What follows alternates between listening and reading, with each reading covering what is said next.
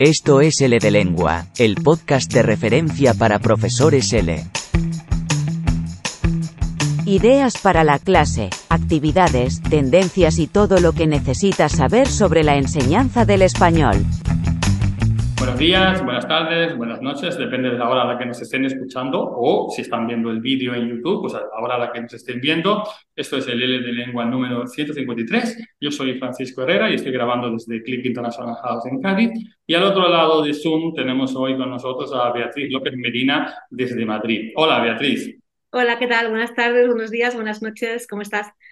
Muy bien, pues muchas gracias en primer lugar por aceptar nuestra invitación. Voy a hacer una pequeña presentación de tu trabajo, que yo sé que es muy extenso, tienes una, una carrera académica ya bueno, bastante larga y con muchísimos hitos, pero voy a intentar resumirlo.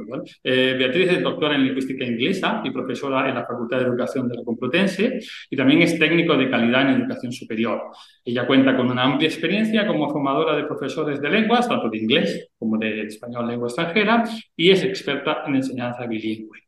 Ha sido directora del Máster en Enseñanza Bilingüe de la Universidad Antonio de Nebrija de Madrid y también segundo Premio Nacional de Investigación Educativa. No sé si me dejo algo que tú quieras reseñar o con esto ya yo creo que con esto, con esto es suficiente. Bueno, tengo también experiencia en la enseñanza de lengua, sobre todo de inglés, y era profesora de la Escuela de Idiomas, estoy en excedencia ahora mismo, y bueno, pues íbamos a hablar un poco de, de, esas conexiones entre lenguas, que cuando hablamos de español como lengua extranjera a veces está un poco así como una isla, pero, pero estamos todas conectadas al final y, y podemos establecer muchos puentes que, relacionados con el andamiaje que vamos a ver hoy. Efectivamente, es verdad que cuando se vende tu producción académica, sobre todo el libro del que vamos a hablar ahora, que es el que de alguna forma ha provocado esta charla y esta entrevista, lo voy a poner ya por aquí para que lo veáis lo que estáis en, en, YouTube y también luego lo pondremos lógicamente para que lo tengáis en los enlaces en el, en, el podcast, en, el, en audio.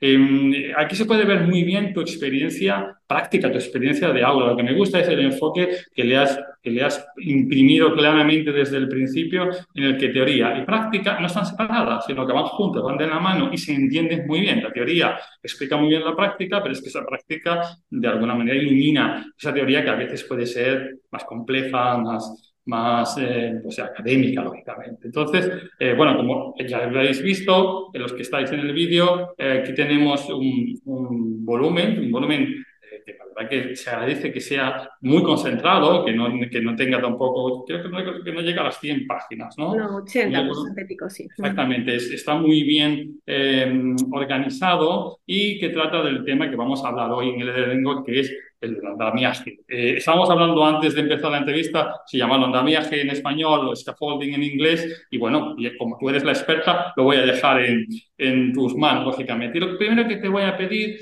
es que nos definas, cuando hablamos de scaffolding o de andamiaje, ¿qué quiere decir en didáctica, y sobre todo en didáctica de segundas lenguas? Y, sobre, y, y lo que más nos interesa es, ¿dentro de qué teoría de la didáctica aparece y se desarrolla? Bueno, pues hay muchas definiciones, como pasa con, con, cualquier término, pero bueno, nos podemos quedar con una estructura que es temporal, que es modular, que es provisional y que nos ayuda a la construcción del conocimiento. Entonces, eh, se enmarca dentro de la teoría del constructivismo, especialmente eh, los, los, expertos también difieren ¿no? en, en, sus opiniones, pero usualmente es en la orientación sociocultural donde más lo ubican. Y la idea es un poco que hay dos aprendientes que interactúan y la transferencia del conocimiento se produce de uno a otro.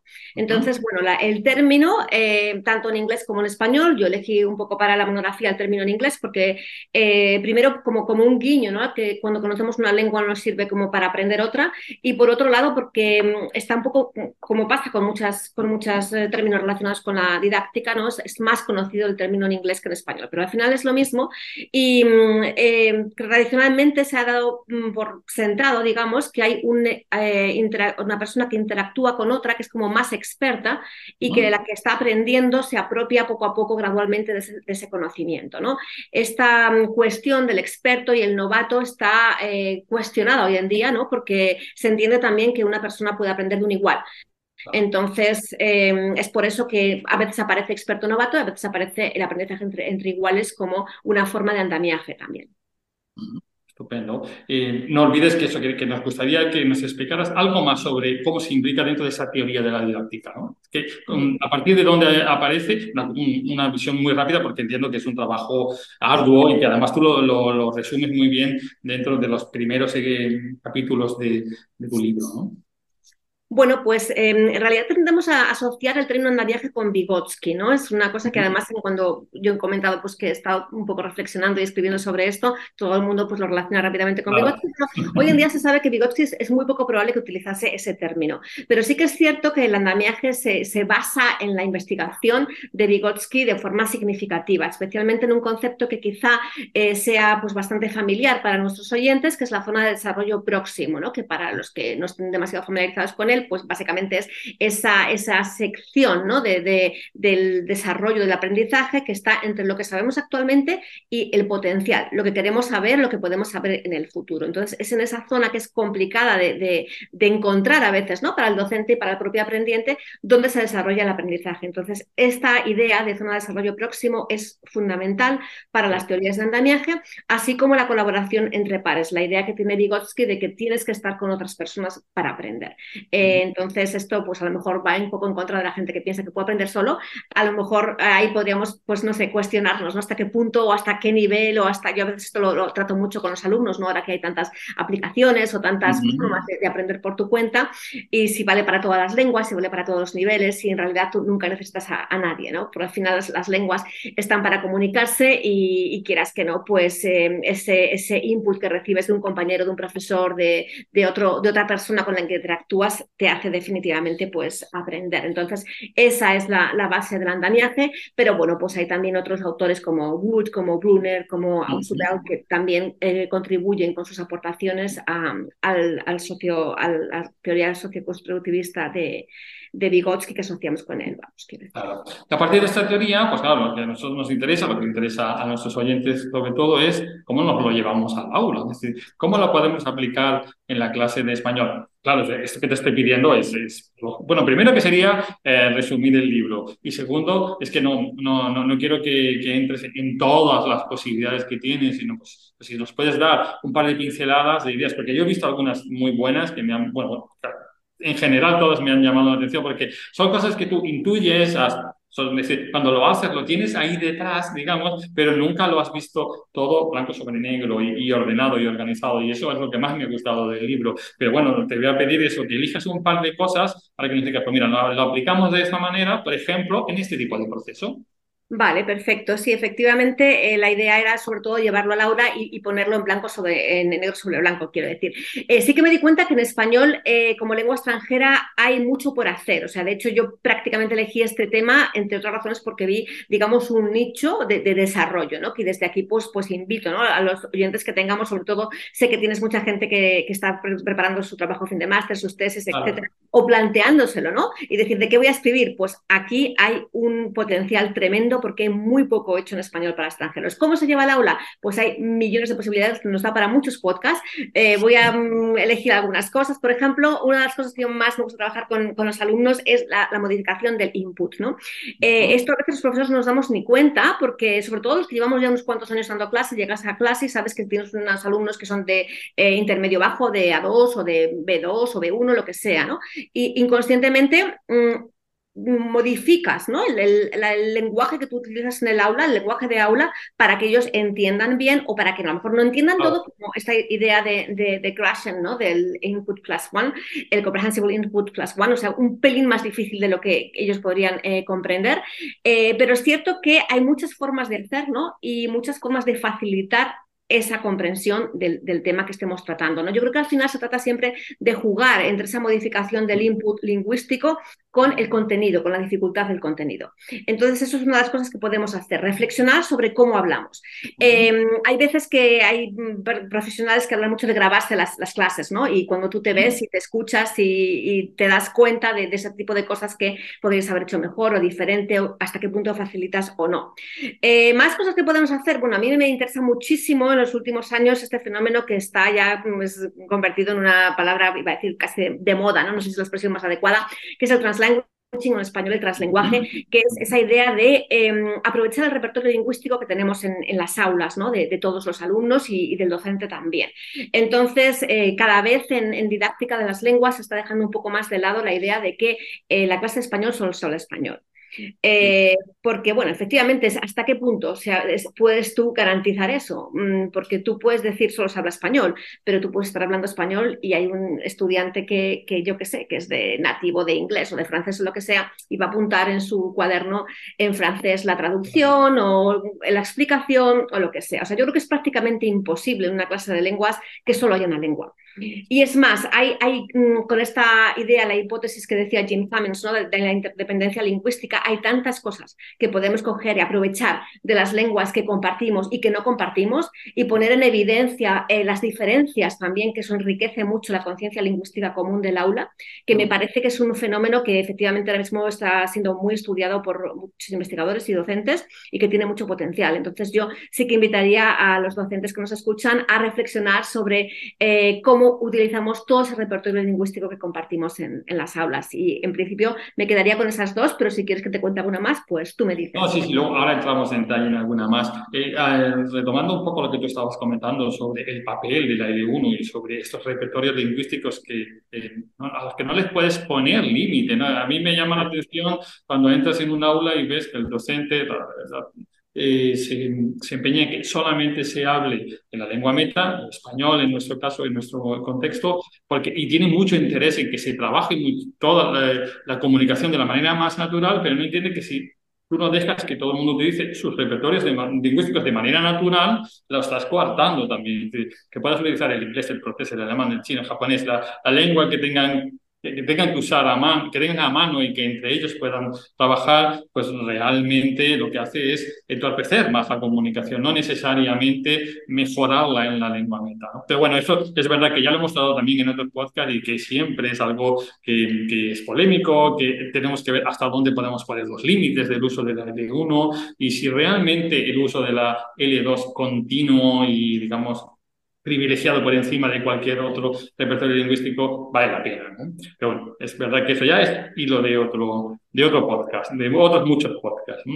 Eh, hay un apartado también que me ha gustado mucho del libro, que es el de tipos de andamiaje. Yo conocía ya el concepto, ya había visto y leído, pero es verdad que nunca me había parado a ver que no todos los andamiajes son iguales, lógicamente, porque además se deben aplicar de manera diferente. Cuéntanos un poco, así, a grosso modo, cuando hablamos de tipos de andamiaje, ¿de qué estamos hablando? ¿no? Pues una vez más podemos enfocarlo desde diferentes perspectivas. La que más rápidamente nos viene a la cabeza es la de eh, profesor-alumno o experto novato o eh, iguales, ¿no? Esa sería la vertical, la secuencial, por ponerles una etiqueta. También hay otro que, bueno, la traducción del inglés es un poco así, no sé, no muy acertada, quizás el andamiaje duro y blando, en inglés mm, hard and soft scaffolding, eh, la idea de cuando ayudas, cuando proporcionas demasiada ayuda en clase o poca. Esto es una de las claves, ¿no? del concepto llevado al aula. Eh, a veces los profesores con la idea de facilitar el aprendizaje a los alumnos y proporcionar apoyos, proporcionamos de más. Entonces, em, tan malo es proporcionar mucho como demasiado poco, quedarse, mm, quedarse corto o, hacer de más, ¿no? Entonces, este es uno de, las, de, las, de los secretos, digamos, ¿no? Del, del, andamiaje para que sea una estrategia verdaderamente eficaz. Eh, luego hemos hablado antes brevemente de el, andamiaje lingüístico, pero también está el andamiaje cognitivo, o sea, hay que diferenciar también, esto se, se trabaja mucho en, em, en, el enfoque AICLE, de aprendizaje integrado de contenido y lenguas extranjeras, porque hay veces que un alumno en una situación em, de bilingüismo en contexto académico eh, parece no entender y no es que no entienda el contenido, lo que no entiende es la lengua, ¿no? Entonces también puede pasar en la lengua. En las clases de lengua hay veces que, que en realidad lo que no ha entendido el alumno es, es, esas expresiones que tú utilizas en el aula. Entonces esto hay que saber trabajarlo también.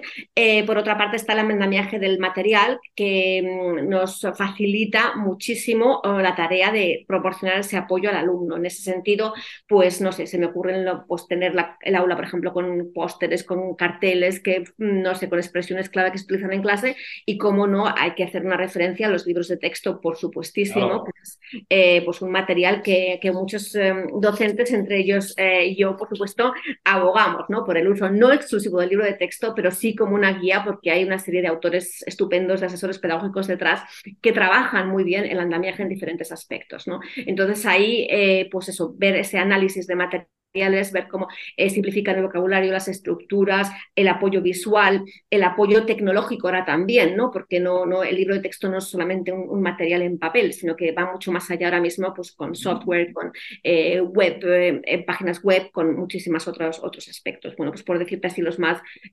significativos, quizá me quedaría con esos.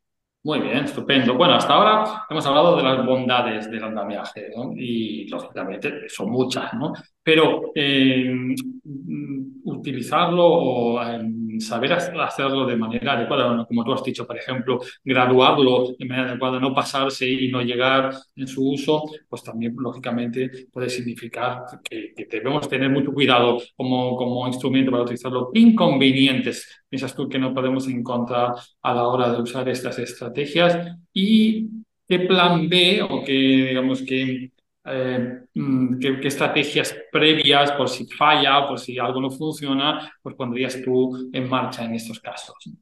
Bueno, pues yo creo que uno de los inconvenientes es eh, lo que hemos hablado antes de, de andamiar de más, ¿no? Ayudar mm. de más o ayudar de menos. Y hay veces que los profesores hemos dado, hemos hecho, pues no sé, dado la misma clase o impartido el mismo contenido tantas veces que dices, pues esto es facilísimo, todo, todo el mundo. Claro. Entonces, pues eso puede ser una, una, parte y luego, pues, o sea, simplemente por el hecho de haberlo repetido muchas veces no quiere decir que la clase sea la misma, ¿no? Que, que el alumnado sea igual. Entonces, yo creo que una de las mm, complicaciones es em, ser consciente de la variedad de alumnos que tenemos en cada situación, ¿no? Cada clase es distinta, cada grupo es distinto, cada día es distinto. Y entonces, a veces el, no... Mm, ser consciente de em, ese tipo de necesidades pues puede ser una limitación.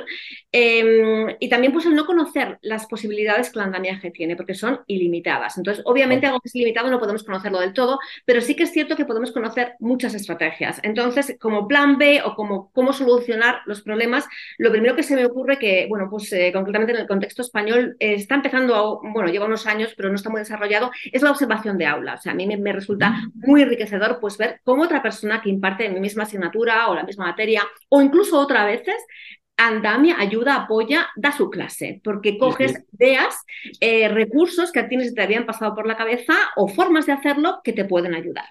Eh, luego, por supuesto, la experiencia es un grado, yo creo, aquí, ¿no? O sea, que encuentras muchas, eh, muchas o bien errores o bien situaciones de aula que sabes con los años cómo más o menos pues gestionarlas, ¿no? que eso, claro, cuando empiezas es, más difícil, por eso la observación es, es bastante buena idea, yo creo. Y luego también a mí me gusta tener en consideración el feedback em, que te da el propio alumno, porque sí que es cierto que hay veces que, sobre todo si hay un, buen ambiente ¿no? En, el aula, que en lenguas, pues debe haber, en lenguas en todo, ¿no? debe haber siempre, eh, sí que ayuda, es decir, pues mira, la explicación no ha estado clara, o, o sea, dar ese espacio ¿no? al alumnado para que eh, sea capaz de decirte hasta qué punto ha comprendido o no ha comprendido esto funciona, esto no funciona, ¿no? Y, escucharlo, saber escucharlo también. Absolutamente, ¿no? Me gusta mucho además que, que haces un, un acercamiento desde varios, desde varios aspectos, eh, desde varias esquinas o enfoques, digamos, pero sobre todo me ha gustado como subrayas el tema de la observación. Primero has comentado en la pregunta anterior la autoobservación, grabándose la clase y todo eso, pero la observación de compañeros o la observación de otros docentes, que es, una fuente de riqueza didáctica. Se aprende, mm, tanto si te, si te observas a ti mismo como si observas a los demás, aprendes casi más que, que trabajando de alguna manera en solitario o trabajando sin ese tipo de reflexión que es tan importante. Y yo creo que todavía nos cuesta mucho a los, a los docentes. De hecho, me encuentro a veces con profesores que son muy reacios a que alguien entre en su clase, cosa que no puedo entender porque todos ya tienes mucha gente observando tu clase, tienes tus estudiantes que están observando tu clase, que al fin y al cabo estamos, que no estamos solos dentro de la aula, pero se establece como cierto contrato con los estudiantes que sí pueden estar, pero con otros compañeros, otras personas no. Y bueno, aquí habría que romper una lanza en ese sentido, tanto para el andamiaje como para cualquier otro tipo de, de enfoque, estrategia que queramos llevar al aula, ¿no? Totalmente, totalmente de acuerdo. Además es que siempre vas con un enfoque pues constructivista, nunca mejor dicho, ¿no? De, construir, de apoyar y de, y de, pues no sé, agradecer que te abran las puertas de, tu aula, no con el enfoque de, poner el, foco ¿no? En, la parte un poco más negativa. Y bueno, se me ha pasado un poco, pero no quiero dejar em, pasar esta pregunta sin hablar un poco de la multimodalidad, ¿no? Que ahora mismo también es esencial en cualquier clase de, lenguas, que es lo que estamos hablando ahora mismo, español para extranjeros concretamente, el pensar que, que los alumnos no aprenden solamente del de un modo, del modo nuestro, ¿no? Porque, claro, a veces, sobre todo los que venimos de una trayectoria potente, ¿no? En lengua o en lingüística y nos gusta la lingüística, nos gusta la lengua, nos gustan los textos, pues a veces tendemos mucho a ir por ahí, ¿no? Cuando ahora mismo pues hay enfoques que, que, pues tienen en cuenta la tecnología, los enfoques más visuales o, que tienen en cuenta otras formas distintas de aprender que, que no, a veces no tienen nada que ver como, con la nuestra, pero que también existen, también están en el aula y también acercan al, al conocimiento a los alumnos. Estupendo, muy bien. Pues si te parece, para ir terminando la charla, a mí lo que me gustaría es que ahora para, los oyentes que quieren aprender más, quieren seguir profundizando en este tema, bueno, por supuesto, vuelvo a insistir, el, dejaremos el, el, enlace en el blog para que todo el mundo lo tenga a mano. El libro de, de Beatriz es fundamental. Eh, mm, si vais con, con, poco tiempo, aunque ya hemos dicho que el librito se lee muy rápido, y sobre todo a la parte final, el apartado de, que se llama cómo, scaffolding cómo, porque aquí está además eh, hecho con,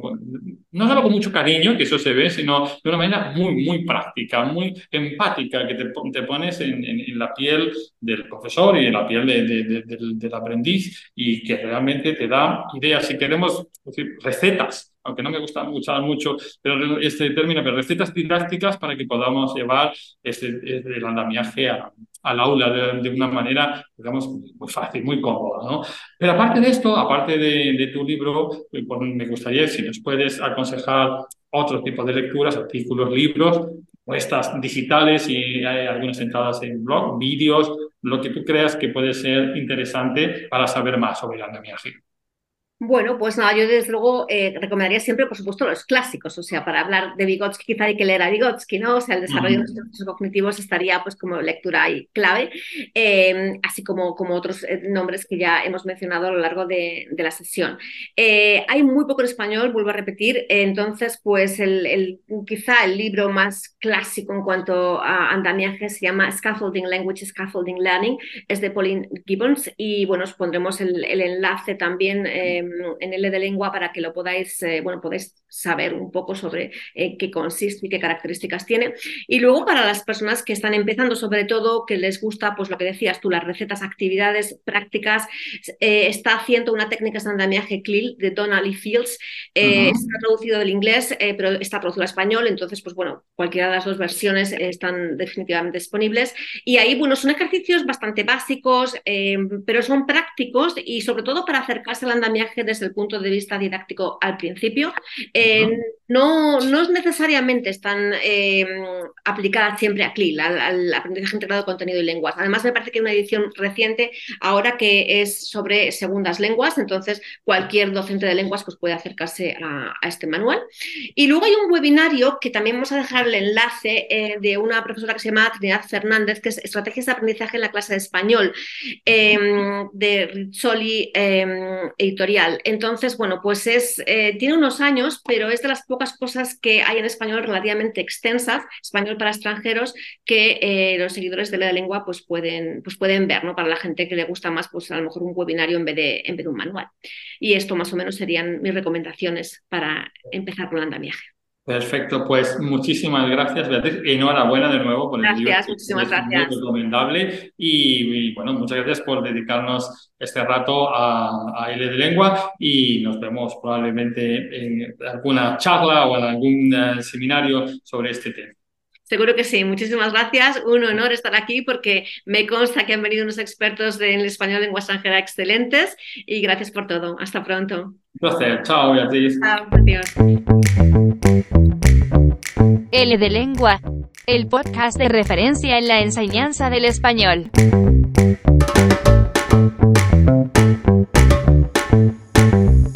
Con especialistas en el sector L que nos hablan sobre todos los aspectos que debes tener en cuenta en tu clase de español.